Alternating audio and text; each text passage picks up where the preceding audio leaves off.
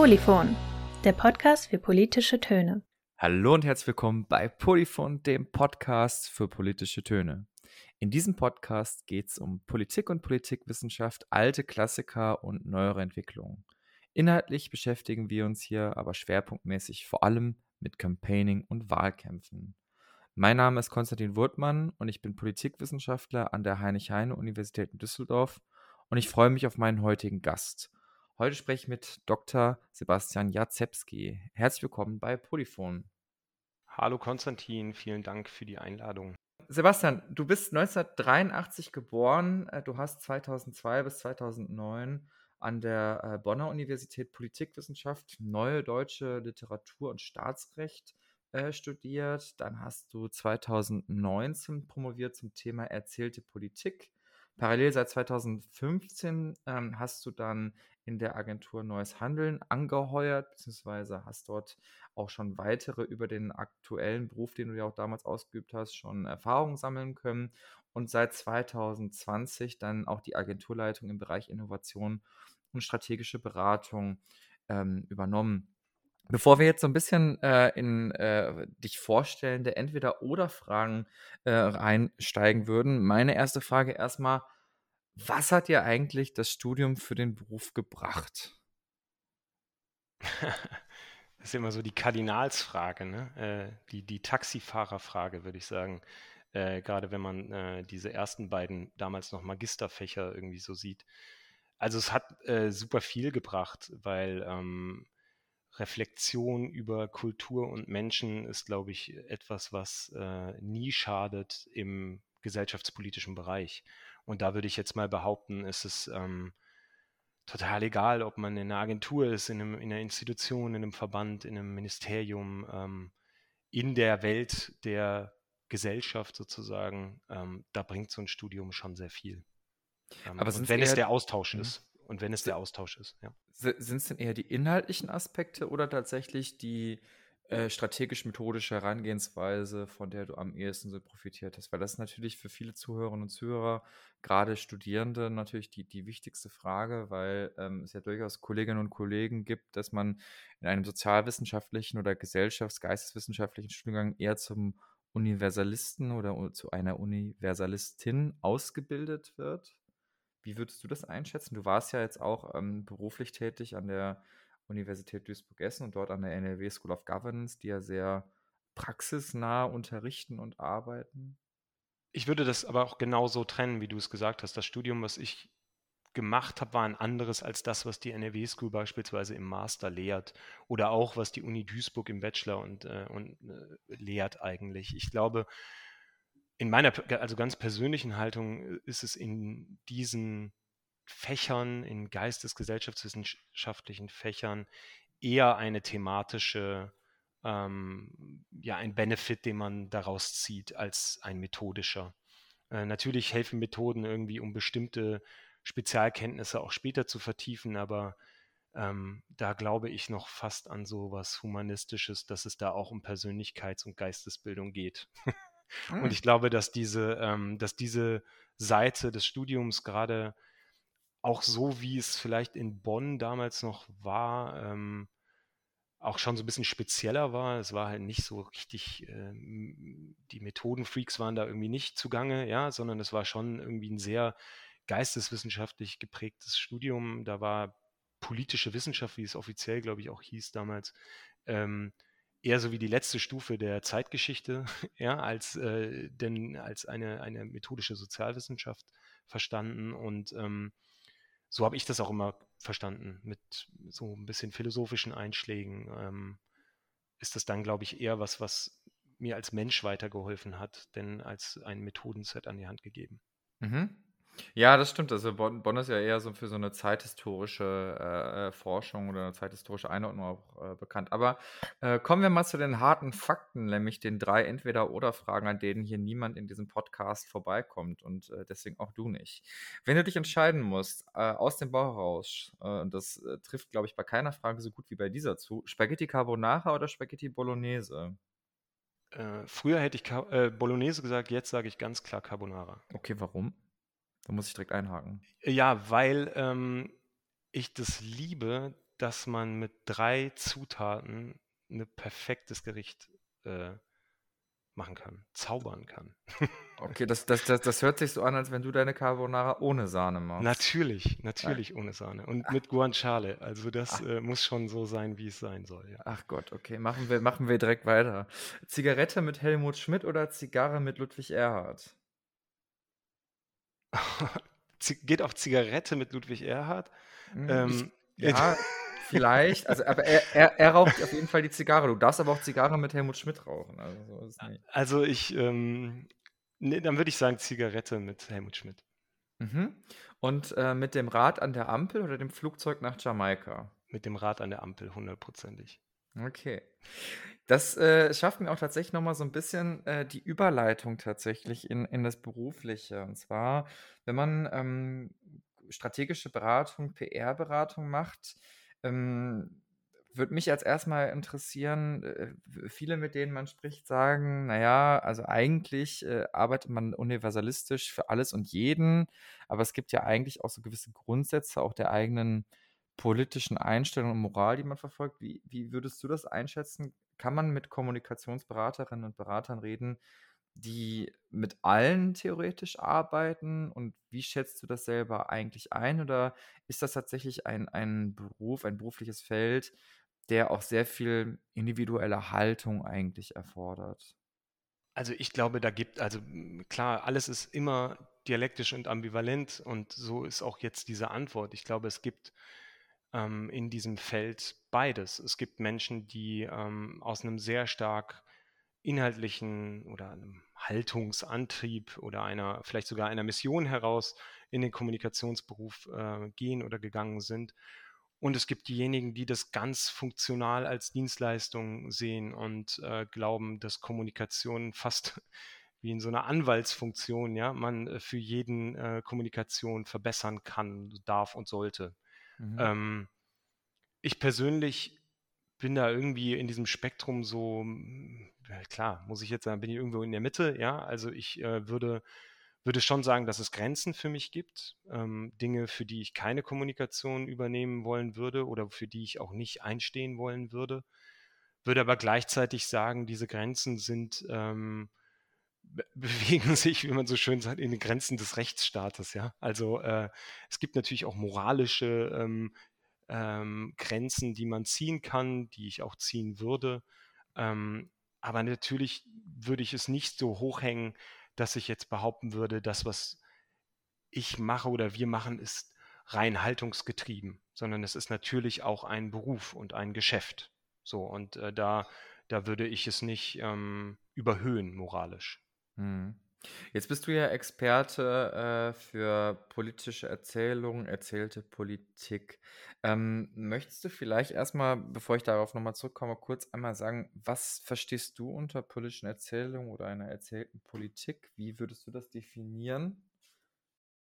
Also Narrative haben mich wirklich ähm, sehr lange beschäftigt und dieses ganze Buzzword, also dieses, dieses Buzzword, was es jetzt gerade jetzt im, im Zuge der, des Wahlkampfs und der, der Koalitionsverhandlungen wieder geworden ist, ist eins, was mich wirklich ähm, intensiv beschäftigt hat und auch die Art und Weise, wie ich Welt und Menschen und Gesellschaft und Politik wahrnehme, ähm, verändert hat, muss ich ganz ehrlich sagen. Also es ist äh, für mich eine fast eine wissenstheoretische Herangehensweise an Sprache, Denken, Kommunikation und damit auch irgendwie an Gesellschaft.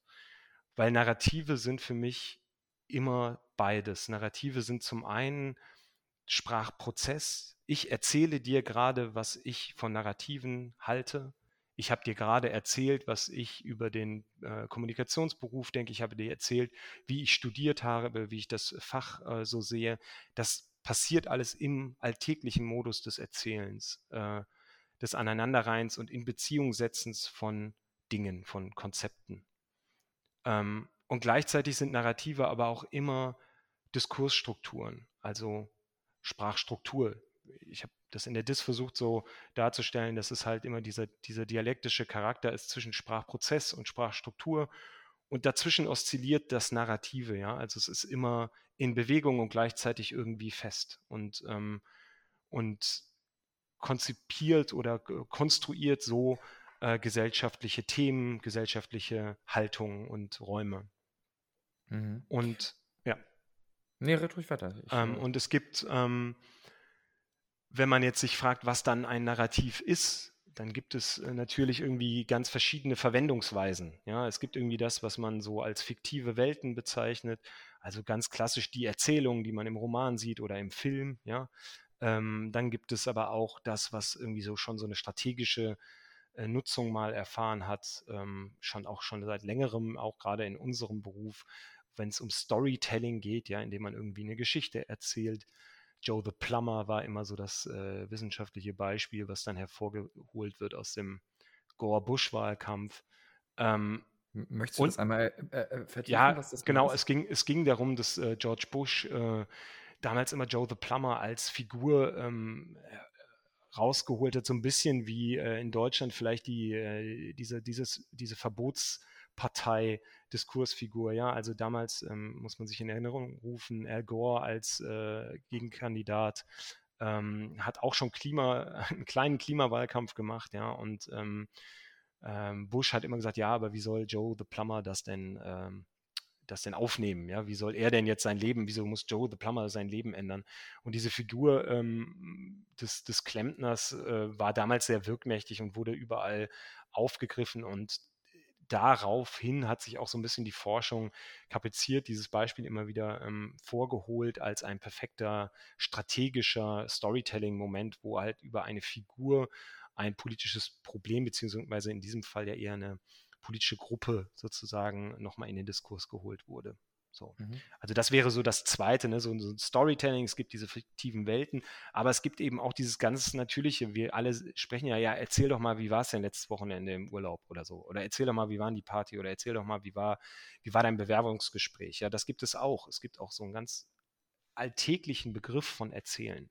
Ja, und da muss man sich natürlich dann irgendwie verhalten, wenn man so, ein, so eine Dissertation schreibt. Und dann haben wir, ich muss immer sagen, es waren auch zwei Kollegen, die damals, ähm, von denen ich sehr viel lernen durfte, Frank Gardinger, Thailand Yildiz, äh, Grüße ne, an der Stelle, die haben ähm, als Postdocs damals an der NRW School gewirkt und ähm, von denen durfte ich sehr, sehr viel lernen. Und wir haben halt drei zentrale Elemente des Narrativen dann identifiziert. Es sind zum einen eben Metaphern, also es geht immer um, um eine zentrale Leitmetapher, um die sich Narrative rum entwickeln. Das zweite sind äh, Erzählfiguren, ja, also es geht immer um Rollen, es können aber auch manchmal sogenannte Aktanten sein, ja, also auch Dinge können da reinfließen, ja, und in so eine Rolle gesprochen werden. Und drittens ist es dann das, was man als Konfiguration bezeichnet, also das in Beziehung setzen verschiedener Elemente. Das ist das, was ich eingangs schon mal meinte. Also es ist was anderes, ob ich anfange bei der Wiedervereinigung oder ob ich anfange bei der rot-grünen Regierung oder ob ich anfange bei Merkel. Ja, also es ist was anderes, wo ich das Problem setze, wo ich meine Story beginne ähm, und sie dann einer Schließung zuführe. So, mhm. das vielleicht mal so als doch nicht ganz so kurzer Abriss dessen, was ich als Narrativ verstehe. Ähm, wenn, wenn ich dich jetzt aber äh, wirklich ähm, äh, bitten würde, so Faustregeln vielleicht zu identifizieren. Du hast jetzt gerade Metaphern, Erzählfiguren bzw. Aktanten und Konfigurationen auch ähm, ja, mitgegeben und viele Menschen, die sich für ähm, äh, Campaigning interessieren, könnten ja vielleicht ja in Zukunft überlegen, wie sie eine vernünftige, eine kluge Story halt auch erzählen. Was würdest du ihnen denn so als ein paar Faustregeln vielleicht mitgeben, was du denkst, ähm, wo man den Anfangspunkt einer guten Story setzt? Wie geht man da auch ja, von der Organisation ein Stück weit ran? Also es gibt natürlich ähm, gerade wenn es um die Frage, was, was, wer ist mein, mein Protagonist, meine Protagonistin oder mein Antagonist oder meine Antagonistin, aber was glaubst du, ist die glaubwürdigere oder was ist die bessere Erzählung? Gibt es da überhaupt den einen Kardinalsweg oder ist das eher ein sehr weites Feld?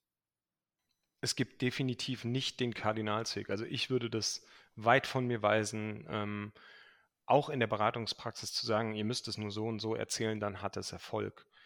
Der Clou oder das Spannende am Narrativbegriff ist, dass man damit ein, ein Reflexionstool hat. Und sich selber und seine Sprache hinterfragt. Und das ist das Entscheidende dabei. Es geht nicht darum zu sagen, du musst nur einen Helden und einen Schurken und dann eine, ähm, einen Irritationsmoment und dann äh, eine Auflösung schaffen äh, und dann hast du die perfekte Story. Das kann in Hollywood funktionieren, wenn dann die Leute in zwei Stunden und dann weinen sie einmal und dann lachen sie einmal und dann gehen sie hinterher glücklich und mit einem vollen Cola und Popcorn-Bauch nach Hause so. Ja, das, das kann funktionieren, das ist auch okay. Aber ich glaube, für Kommunikation, damit sie nachhaltig wirkt, reicht das nicht. Ähm, ich glaube, da braucht jeder, jedes Projekt, jede, jede ähm, Maßnahme, jede Kampagne äh, braucht diese Reflexion. Und die Reflexion beinhaltet immer zu gucken, was gibt es schon? Wie wird über das Thema, was ich da habe, über den Sachverhalt, über das Problem, wie wird über das bereits gesprochen? Also äh, wenn es eine Faustformel oder einen catchy Satz gibt, ja, der das zusammenfasst, ist es für mich immer, Narrative werden nicht gemacht, sondern Narrative werden gefunden. Ähm, wir finden die im Alltag der Menschen. Also da, wo die schon sprechen, wo die sich unterhalten, wo die über ein Thema reden, da finden wir die narrativen Anknüpfungspunkte. Da finden wir die Bezugsrahmen, die bestimmte Metaphern hervorrufen. Da finden wir die Rollenkonfigurationen, die verfangen. Und da finden wir auch die Probleme, die die Menschen wirklich umtreiben. Hm. Und, und sich da anzudocken, dann, das ist ein Erfolgserlebnis äh, oder ein Erfolgsgeheimnis vielleicht, ja. Ähm, da kann man äh, Erfolge zeichnen. Aber einfach nur Dinge aufzufropfen, wird in 90 Prozent der Fälle artifiziell bleiben. Wir haben jetzt gerade ähm, vor, vor wenigen Wochen ähm, einen äh, letztendlich doch sehr spannenden Bundestagswahlkampf äh, zu Ende gehen sehen, dessen Ausgang ähm, auch nicht viele im Vorfeld so gesehen hätten. Ähm, jetzt stelle ich mir natürlich die Frage, ähm, welche Story oder welche Versuche einer Politikerzählung würdest du im Nachhinein in den Wahlkampf, das ist natürlich eine sehr einfache Frage auch dahingehend, weil man eigentlich sowas ja live fragen sollte während eines Wahlkampfs, aber welche wichtigen Story-Elemente würdest du oder welche Ansätze, eine bestimmte Geschichte zu erzählen, würdest du im Nachhinein im Bundestagswahlkampf erkennen wollen bei den einzelnen Parteien?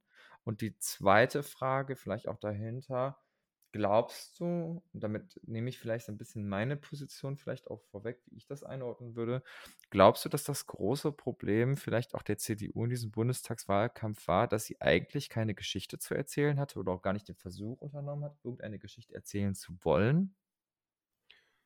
Hm, also das erste, also auf die Frage, ähm, welche Narrative im Wahlkampf so gewirkt haben. Ähm, da würde ich, sorry, hm, da würde ich behaupten, es gab natürlich äh, narrative Konfigurationen, in denen das Ganze stattgefunden hat. Ähm, und die sind aber interessanterweise in meinen Augen sehr selbstreferenzielle, also im Sinne von Wahlkampf beobachtende Narrative gewesen.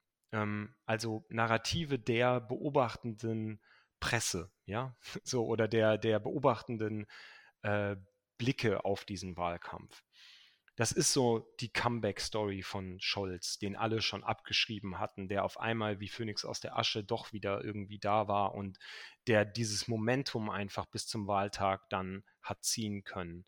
Ähm, es, es gab das äh, genau die gegenläufige Bewegung bei Baerbock, die ähm, als Phoenix dann gestartet war sozusagen äh, und dann ein bisschen zu hoch geflogen ist und ähm, unter diesem Brennglas medialer Aufmerksamkeit äh, ihre wechselnden Flügel verbrannt hat, ja, und, äh, und dann doch tiefer gestürzt ist, als es sich viele Grüne erhofft haben.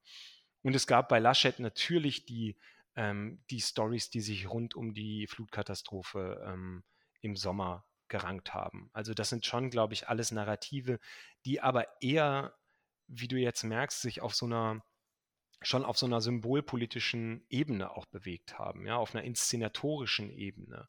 Und ich denke, dass die Versuche der inhaltlichen ähm, Akzentsetzung ähm, dann doch eher bei SPD, Grünen, vielleicht sogar auch bei der FDP sichtbar wurden und auch, und auch narrativ verfangen haben.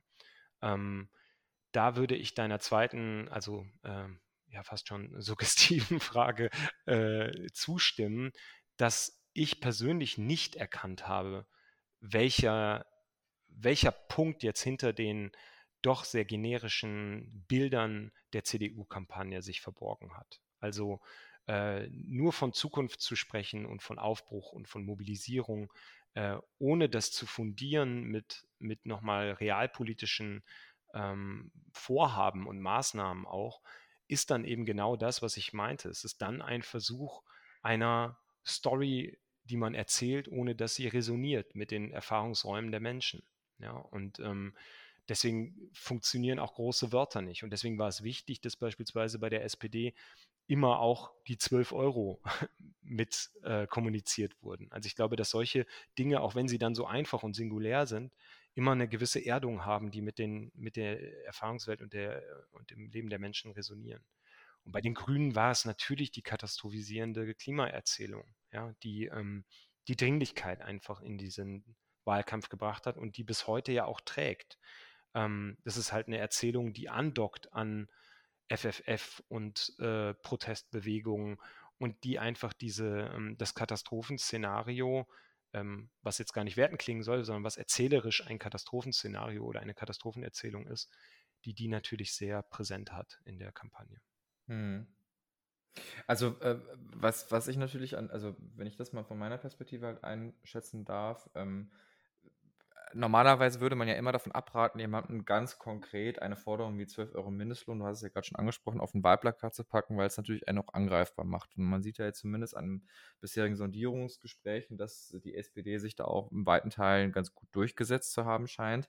Aber tatsächlich, ähm, man hatte was Konkretes. Ne? Also wenn ich jetzt das mal vergleiche mit etwa dem noch Unionsfraktionsvorsitzenden Ralf Brinkhaus, der äh, angesprochen darauf wurde, äh, was denn jetzt diese Modernisierung eigentlich beinhalten sollte. Ähm, und er dann sagte perspektivisch, ja, man solle jetzt einfach mal ähm, den Mittelstand und kleine Unternehmen nicht mehr staatlich gängeln, sondern einfach machen lassen.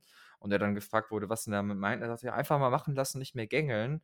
Dann ist das ja doch eine relativ unzufriedenstellende Antwort, weil man ja doch eigentlich seitens der Politik konkrete inhaltliche Vorschläge erwartet und damit halt auch etwas, woran man sich irgendwo ein Stück weit reiben kann. Und äh, äh, Menschen einfach irgendwas machen zu lassen, ohne ihnen gewisse Rahmen zu setzen. Das mag vielleicht im angloamerikanischen Bereich noch ganz gut ankommen, aber um es mal stereotypisch äh, äh, ja, zu beschreiben, der, der Deutsche mag ja doch Struktur ein Stück weit. Äh, das ist, äh, glaube ich, auch ein sehr gutes Vorurteil, was durchaus zutrifft. Ähm, das fand ich ja zum Beispiel jetzt in diesem Wahlkampf irritierend. Ich habe keine konkreten Politikvorschläge eigentlich gehört seitens der Union. Genau. Also das, das meine ich. Das, das, äh, und das zeigt auch, wie wenig Narrative wirken können, wenn sie halt nicht auf irgendwas Bezug nehmen. Ja? Also das reine Narrativ, was soll das sein? Ja? Das, will, das will niemand. Ja? Das will auch keiner hören. Wenn es nichts zu erzählen gibt, von dem ich erzähle, ja, dann, ähm, dann will ich es auch nicht hören. Und wovon Politik erzählt, sind politische Maßnahmen. Ja, am Ende erzählen die Parteien uns nicht nur die große Vision, was ja häufig mit dem Narrativbegriff assoziiert wird, ja, dass man die große Vision jetzt braucht wir müssen ja jetzt alle wissen, wo wir hinwollen und so. Ja, kann man haben. Manche haben dieses Bedürfnis und das sollte vielleicht auch irgendwie manchmal befriedigt werden in einer komplexen, defragmentierten Welt. Ja, alles verstehe ich alles. Aber letztlich erwarten die Menschen, und das glaube ich schon, erwarten die Menschen von den Leuten, die sie wählen, ja, konkrete politische Vorhaben. Und äh, diese Vorhaben, von denen müssen sie uns erzählen im Wahlkampf. Das ist die Funktion des Wahlkampfes. Sie müssen uns erzählen, was habe ich vor in den nächsten vier Jahren. Und da, und da reicht es nicht, da bin ich total bei dir, da reicht es nicht zu sagen, ja, einfach mal machen lassen oder wir brauchen einen Digitalisierungsschub oder es gab ja auch die Szene äh, ähnlich zu Brinkhaus, die von, von Laschet, ähm, wie er in, äh, in der Fußgängerzone interviewt wurde und sagte, ja, äh, was sind, ich, ich weiß nicht mehr genau den Wortlaut, ne? Was, was, sind, was die drei konkreten Was die drei, genau. Und dann sagt er, ja, Digitalisierung und äh, Modernisierung und irgendwie, ja, und ja, dann, dann gucken wir mal. Ne? So, mhm. das ist natürlich fatal. Das ist fatal. Was ich mich jetzt aber dabei frage, also wir haben ja äh, alle die Parteitagsreden auch gesehen und Armin Laschet hat ja ähm, äh, großen, ja, weiß ich nicht, es war, es war schon bemerkenswert. Er redete bei seiner Kandidaturrede auf dem CDU-Parteitag davon, er sei nicht der Mann der großen Inszenierung und Worte und inszenierte sich dann perfekt mit einer Medaille oder einer Münze von seinem Vater. Als äh, Kind eines Arbeiters inszenierte er sich. Und davon ist ja eigentlich dann letztendlich im Bundestagswahlkampf nicht so viel übrig geblieben. Die Frage, die ich mir halt dabei stelle, also was man schon gemerkt hat, er hat halt versucht, dieses Narrativ als der vermeintlich erfolgreiche NRW-Ministerpräsident sehr stark umzusetzen. Er kennt den Aufbruch von strukturschwachen Regionen, er weiß, was es bedeutet, wenn ähm, Kohle wegfällt und äh, innovative neue Wirtschaft quasi umgesetzt werden muss.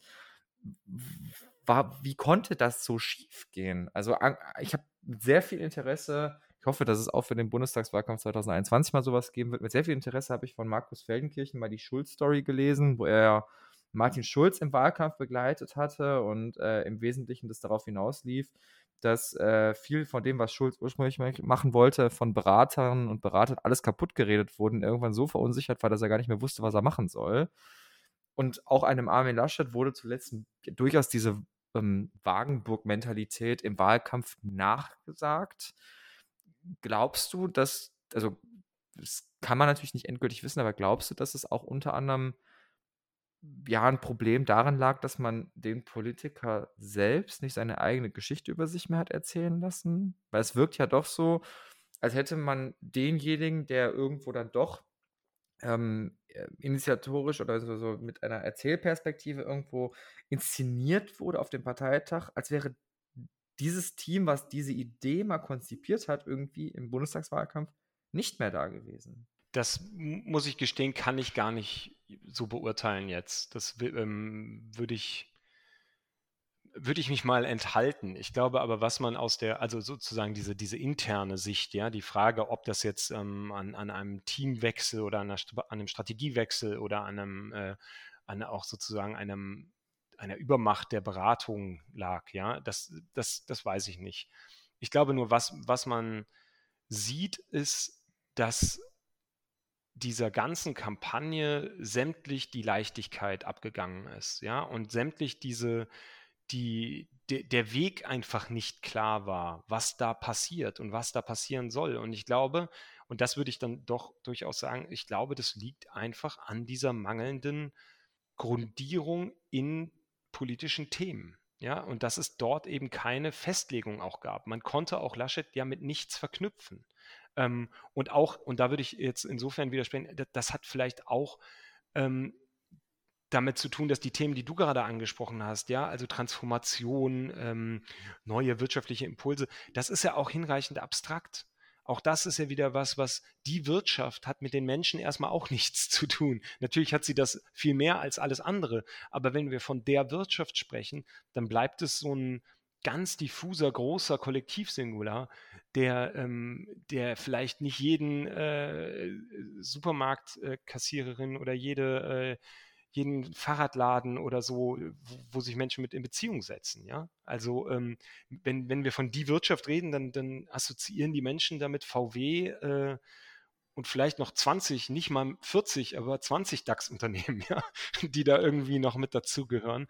Ähm, nicht aber das, was eigentlich, und da sind wir dann doch bei Brinkhaus, eigentlich sozusagen den ähm, ja immer das Rückgrat äh, der deutschen Wirtschaft eigentlich ist, nämlich diese mittelständischen äh, Betriebe. Aber die Wirtschaft ist ein, ein komplett ähm, als Metapher unbrauchbarer Term für einen Wahlkampf. Da bin ich, äh, bin ich sehr überzeugt von.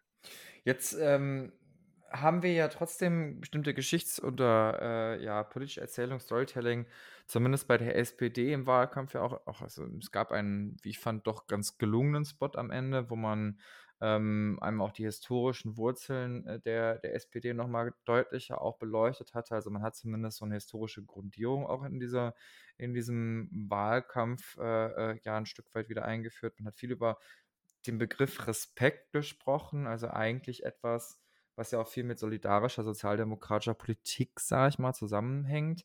Und jetzt sind wir im, im Bereich von Koalitionsverhandlungen ähm, gelandet. W würdest du sagen, dass auch Koalitionsverhandlungen eine eigene Story haben. Ich denke immer perspektivisch noch an das, was wir 2017 erlebt haben, ähm, mit äh, viel Balkon und viel Inszenierung auf Balkon. Jetzt gerade hatte man ein, ein Instagram-Bild äh, von äh, äh FDP-Politikern Christian Lindner ähm, und Volker Wissing auf der einen und Annalena Baerbock und Robert Habeck von den Grünen auf der anderen Seite, die alle den gleichen Text zugeschrieben haben auch.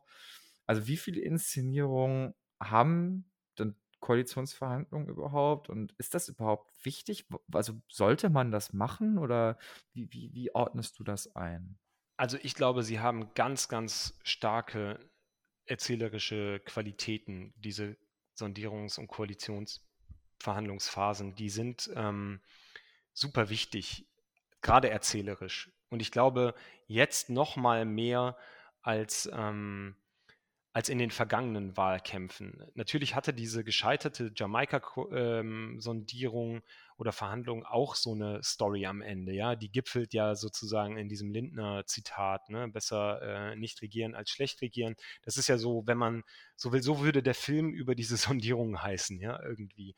Ähm, und er hätte genau diese Bilder, er hätte diese Balkonbilder, ähm, und er hätte generell viele Pressekonferenzen. Und da ist schon so dieser, ähm, dieser fundamentale Unterschied auch, wo jetzt, glaube ich, so, so Learnings draus äh, gezogen wurden. Ähm, jetzt die Story des Wahlkampfes ist natürlich eine, die performativ diese Einigkeit sehr, sehr stark in den Vordergrund rückt und die ganz, ganz viele erzählerische Anknüpfungspunkte hat. Alleine der, der äh, Schachzug, möchte, kann man es jetzt strategisch sagen, oder der, äh, die kluge Idee, äh, von Grünen und FDP ähm, sich zusammenzutun und zu sagen, okay, wir, wir sind sowieso, lass uns doch schauen, wer, ähm, wer mit uns das Ganze ähm, stemmt in den nächsten Jahren.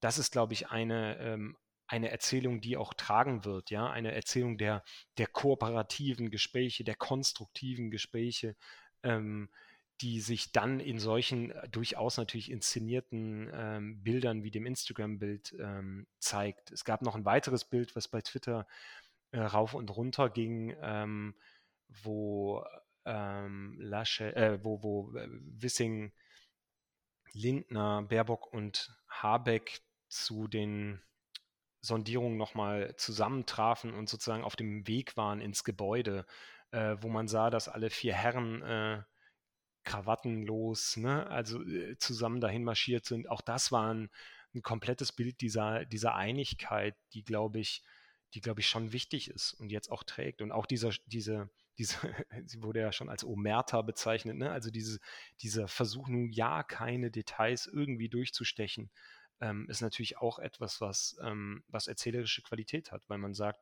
wir stehen hier zusammen das Ganze durch, wir verhandeln ernsthaft, wir machen Sachpolitik, wir ringen um beste Lösungen und kümmern uns gar nicht so sehr um die Inszenierung und Postengeschacher. Und das Spannende wird jetzt sein, jetzt sind wir doch in so einer Live- ähm, äh, Kommentierung dieser äh, Sache, was bei, bei diesen Narrativen immer so ein bisschen schwieriger ist.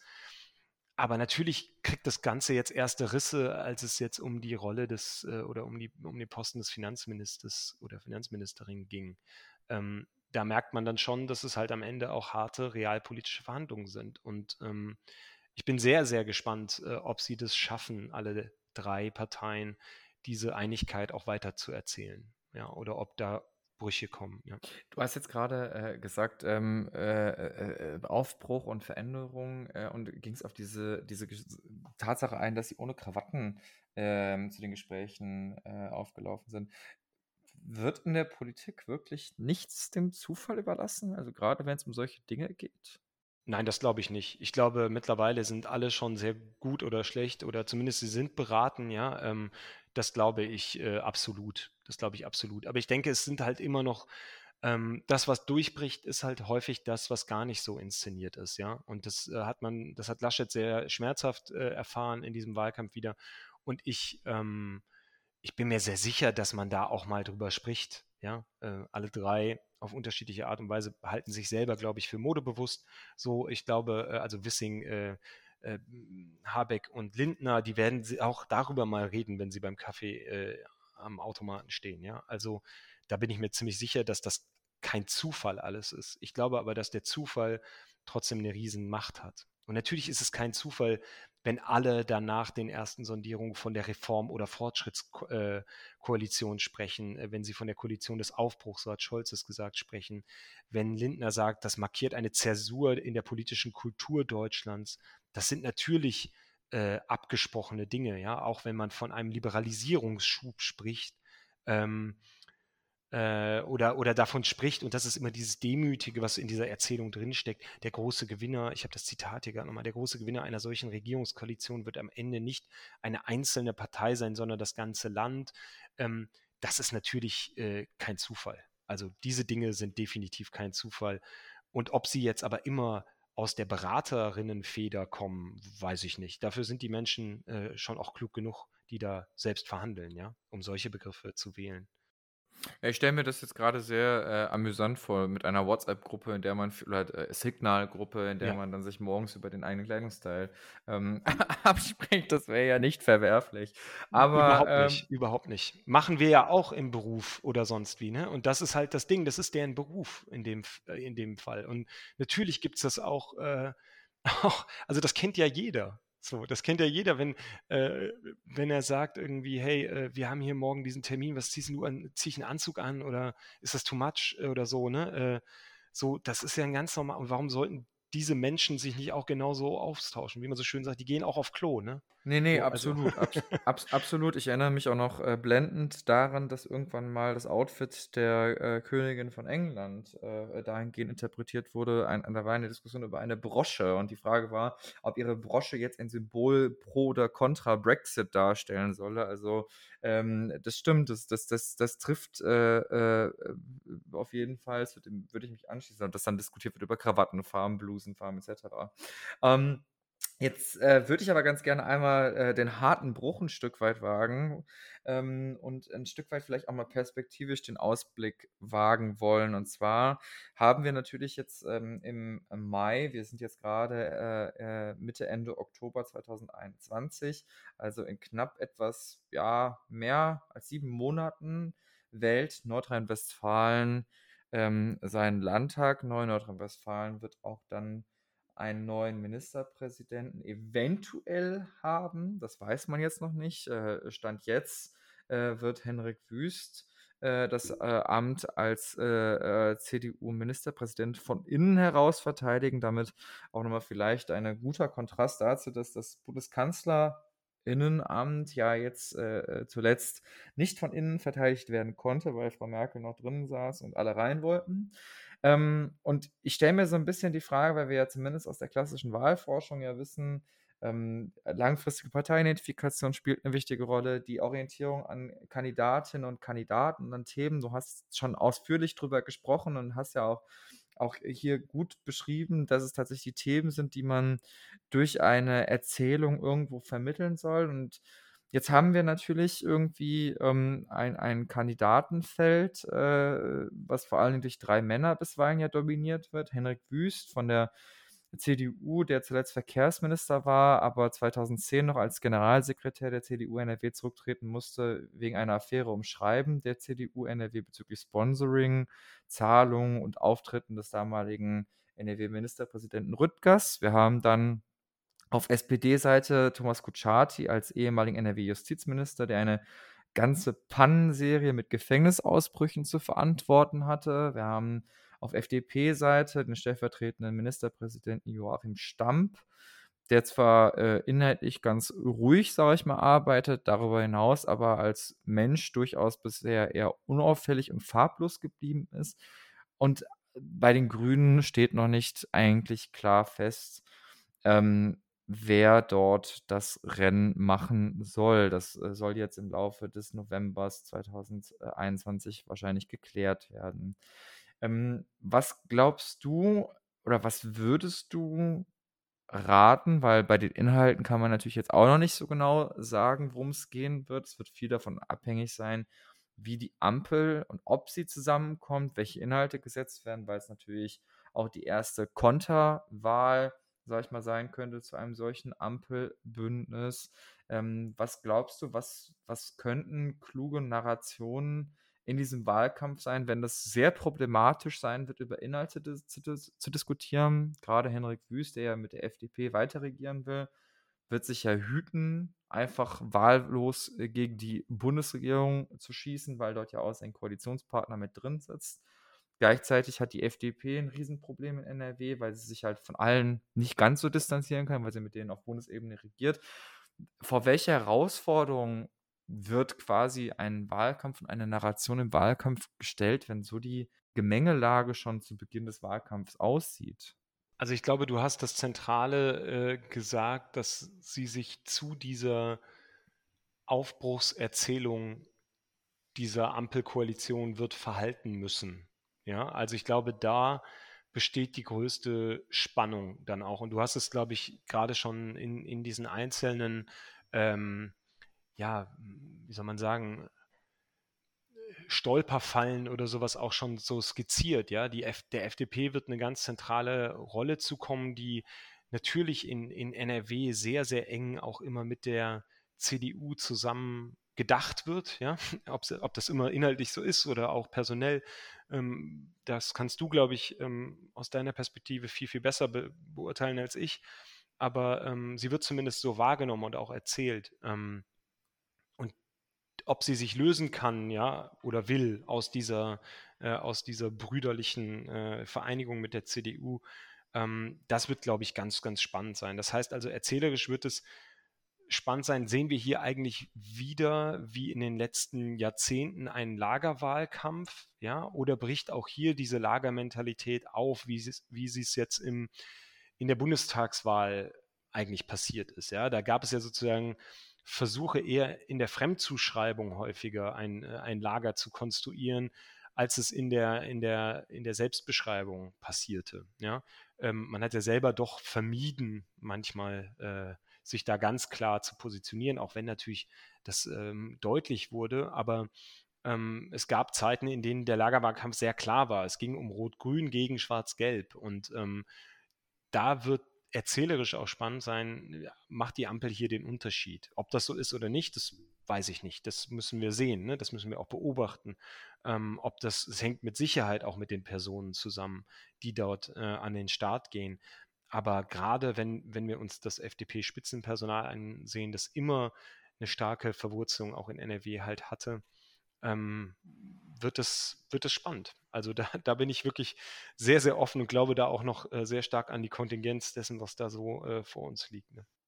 Ich frage mich halt so ein bisschen, was so das große inhaltliche Projekt, sage ich mal, in diesem Wahlkampf sein sollte, weil de facto, es hat so kleinere Themen natürlich gegeben in NRW, äh, wie der Hambacher Forst oder äh, die Räumung auch des Hambacher Forstes, aber ansonsten ist mir jetzt das große also ich bin noch auf der Suche nach dem großen zündenden Thema dieses Wahlkampfs.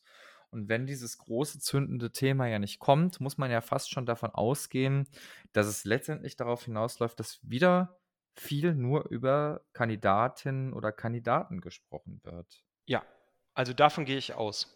Es wird um äh, Kandidatinnen, äh, weil da gebe ich dir total recht. Das Thema des Wahlkampfes ist äh, ähm, Corona als ein mögliches äh, Länderthema, ja, was wir jetzt gemerkt haben, es war auch deshalb kein Bundestagswahlkampfthema, äh, glaube ich, weil es einfach sehr stark mit den Ländern assoziiert wurde. Das sehe ich nicht nächstes Jahr, ja, im Mai sehe ich keinen Corona-Wahlkampf plötzlich doch noch um die Ecke kommen, nach dann ähm, zwei Jahren. Ähm, äh, ja gut, Schulpolitik, äh, mein Gott. Also äh, das ist ja immer so dieser klassische, dieses klassische Problem der, ähm, der Länderwahlkämpfe oder der Landtagswahlkämpfe auch. Womit spiele ich hier eigentlich äh, thematisch? Ja, was mache ich hier eigentlich zu meiner Aufgabe für die nächsten Jahre? Ähm, insofern bin ich da total bei dir. Ich glaube, womit man sehr stark punkten könnte und das könnte eine ähm, eine interessante, sage ich mal, Konstellation sein, ist das Thema ähm, Mobilität, Urbanität, ähm, wo Hendrik Wüst natürlich eine Rolle hatte. Ja? Also ähm, in dieser Erzählung äh, würde ich mal jetzt so äh, ganz vorsichtig formulieren, würde ich Angriffspunkte sehen, wenn ich eine grüne Kandidatin, eine rote Kandidatin, ein, vielleicht auch, wenn Sie es wollen, eine FDP-Kandidatin, ja, ähm, Munition an die Hand liefern würde. Ähm, äh, für, für einen Wahlkampf. Ja? Ähm, Inwiefern? Möchtest du das vielleicht nochmal beschreiben? Naja, also Mobili äh, Henrik Wüst ist natürlich aus einer, ich möchte sie jetzt irgendwie nicht wertend bezeichnen, aber durchaus aus einer äh, neue Urbanität denkenden Bubble heraus natürlich schon auch eine Figur, die sich nicht unbedingt, auch wenn er ab und zu auf dem Foto auf einem E-Bike sitzt, die sich nicht unbedingt ähm, damit total schmückt, ja, die nicht äh, für, die, äh, für die neuen Zeichen der Mobilität im Sinne einer äh, Green Economy oder sowas steht, ja, in Persona. Und ich glaube, das ist halt ein Thema, was in einem verdichteten Raum der NRW halt da, wo die Wählerinnen sind, halt ist, ja.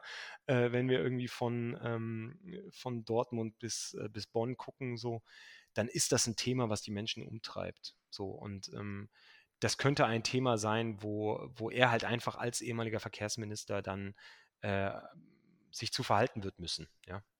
Mhm. So, und, ähm, das ist so, aber das ist wirklich jetzt auch spekulativ, ne? Also das muss ich ganz klar sagen, das ist Spekulation, könnte aber so ein interessantes Thema sein, weil auch die Ampel in diesem Mobilitätsthema natürlich zeigen will, dass sie progressiv ist, ja.